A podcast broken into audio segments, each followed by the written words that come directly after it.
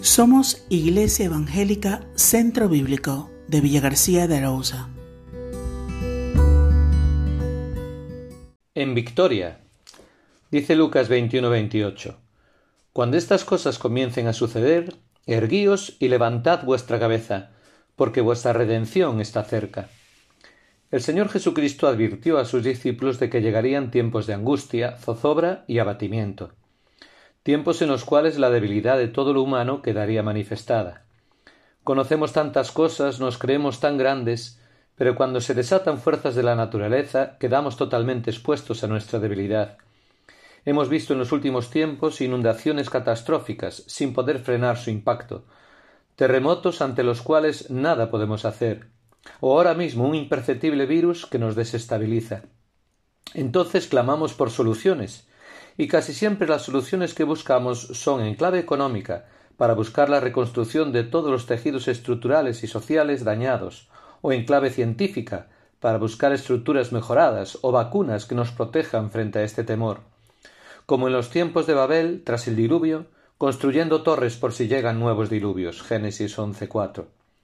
Lo deficitario de estas soluciones es que buscan atajar el síntoma, pero no el problema. Parece que encontramos el remedio para el problema, pero seguimos sin tratar la causa original, el conflicto espiritual. Sé que para muchos resultará hasta ridículo lo que voy a decir, pero hay otra dirección para la solución en estos momentos de incertidumbres. El problema no son las inundaciones, terremotos, virus o catástrofes diferentes. La solución no es inyectar dinero a las economías o construir infraestructuras.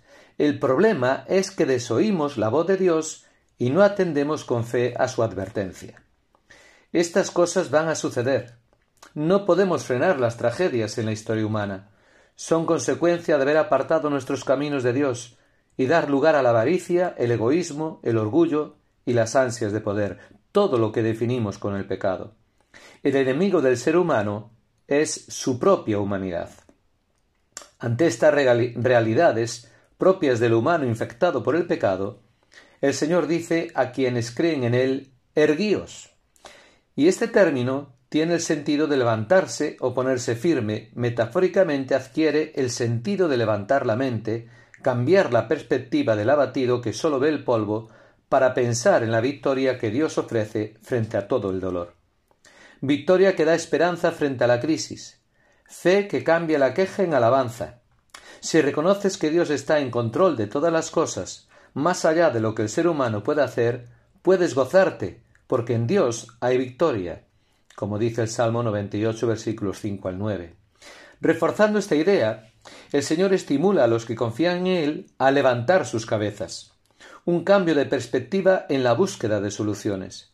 Dejar de poner parches para los problemas que atemorizan tu vida. Si no es un virus, será una crisis económica, será una pérdida, será cualquier cosa. En esta vida seremos defraudados y debilitados. Por eso tu cabeza, como el centro de decisión y acción que encamina toda tu vida, levántala de las miserias de la vida y busca una solución fuera de todo lo transitorio. El salmista lo entendía cuando decía Levantaré mis ojos a los montes. ¿De dónde vendrá mi socorro? Mi socorro viene del Señor, que hizo los cielos y la tierra. Salmo 121, versículos 1 y 2, o Isaías 12 versículos 1 al 3. ¿Por qué confiar en Dios en lugar de en lo humano? Esta es la cuestión crucial para los momentos de angustia. El Señor Jesucristo lo dice a sus discípulos de este modo, porque vuestra redención está cerca, porque en Dios hay victoria definitiva. Cuando las plagas se derramaron sobre la tierra de Egipto, llegaron las tinieblas. Nadie podía ver ni a su vecino, nadie podía percibir más allá de uno mismo, nadie veía un futuro. Así puede que nos encontremos hoy, sumidos en las incertidumbres, sin saber qué sucederá. Sin embargo, en ese tiempo, en la misma tierra, el pueblo de Dios tenía luz. Éxodo 10, versículos 21 al 23.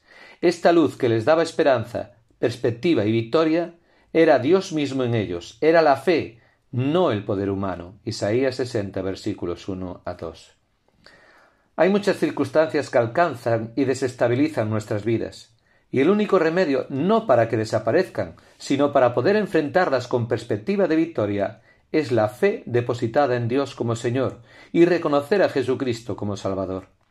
Romanos 10, versículos 8 al 10 dice, Cerca de ti está la palabra, en tu boca y en tu corazón.